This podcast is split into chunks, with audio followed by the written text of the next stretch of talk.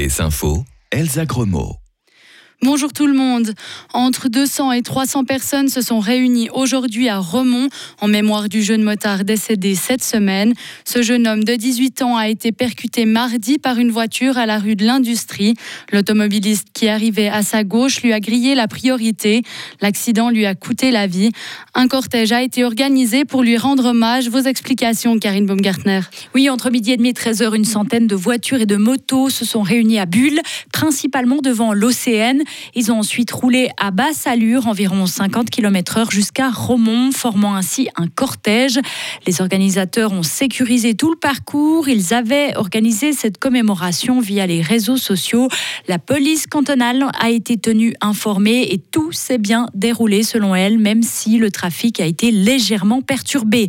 Arrivés sur le lieu de l'accident, des centaines de personnes se sont recueillies sur le lieu du drame, à l'intersection de la rue Pierre de Savoie et de la route de l'Industrie à Romont, un carrefour malheureusement connu pour son manque de visibilité. Merci Karine. Le préfet de la Glane a été informé de la tenue de cette marche blanche. Dans le canton de Zurich, un cycliste à vélo électrique de 29 ans est décédé. Il a percuté un réverbère hier matin à Embrard. Le jeune homme a été directement emmené à l'hôpital avec de graves blessures à la tête, auxquelles il a succombé ce matin, a indiqué la police cantonale zurichoise. Le démantèlement de la centrale nucléaire de Mühleberg continue. En septembre, les tout derniers éléments combustibles ont été évacués. Aujourd'hui, plus de 5000 tonnes de matériaux ne sont plus sur le site. Il en reste tout de même le double à déplacer avant la réaffection du lieu en 2034. La construction de la centrale avait duré 5 ans, tandis que le démontage, lui, devrait prendre une quinzaine d'années. Le 30e prix Bayeux des correspondants de guerre dans la catégorie radio a été remporté par la journaliste de la RTS Maureen Mercier. La Suissesse qui travaille aussi pour France Info a été récompensée pour son reportage La double peine d'une mère victime de viol à Boutcha en Ukraine. L'année passée, la première partie lui avait déjà valu ce prix. En début de cérémonie, un hommage a également été rendu aux journalistes vidéo décédés et aux six autres blessés qui se trouvaient dans le sud du Liban. Les élections législatives polonaises s'annoncent serrées.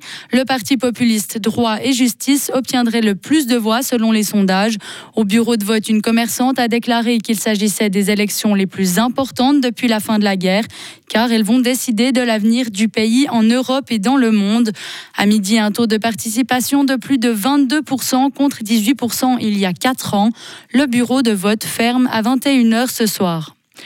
Israël se prépare à une invasion terrestre dans le nord de Gaza. Plus de 1 million de civils fuient le territoire en direction du sud pour se mettre à l'abri. Au total, plus de 400 000 habitants ont quitté leur foyer depuis le début des frappes, selon l'ONU. Le gouvernement israélien a annoncé qu'il ciblerait la ville de Gaza pour y anéantir le mouvement islamiste palestinien du Hamas, un mouvement classé organisation terroriste par les États-Unis et l'Union européenne. La communauté internationale qui se dit très inquiète du sort des civils palestiniens. Le gouvernement allemand met en garde les voyageurs qui veulent se rendre en Palestine ou au Liban. Il s'agit du plus haut niveau d'avertissement qui a été annoncé suite aux fortes violences dans la région après les attaques du Hamas contre Israël. Les citoyens allemands qui souhaitent quitter la région seront aidés.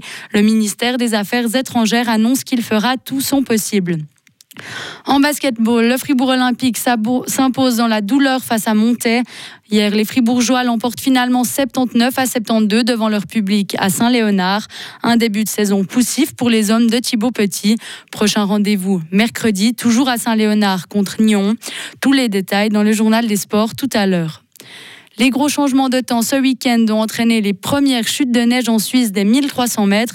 Un duvet blanc a persisté sur les montagnes à 2000 mètres. Mais l'hiver n'est pourtant pas encore là. Dès lundi, les températures remonteront à 8 degrés en montagne. Elles dépasseront même les 20 degrés d'ici la fin de la semaine. Retrouvez toute l'info sur frappe et frappe.ch. La météo avec Chory Cheminée à Grange Paco et sa nouvelle gamme de cheminées de haute qualité avec vitres sans cadre ni poignée à découvrir sur chory-cheminée.ch. Voilà un début de semaine qui s'annonce un peu plus frais, avec euh, toujours quelques nuages, 4 à 11 degrés pour cette journée de lundi. Mardi, il va faire de 6 à 9 degrés avec une journée un peu pluvieuse, de 7 à 12 à partir de mercredi, et toujours quelques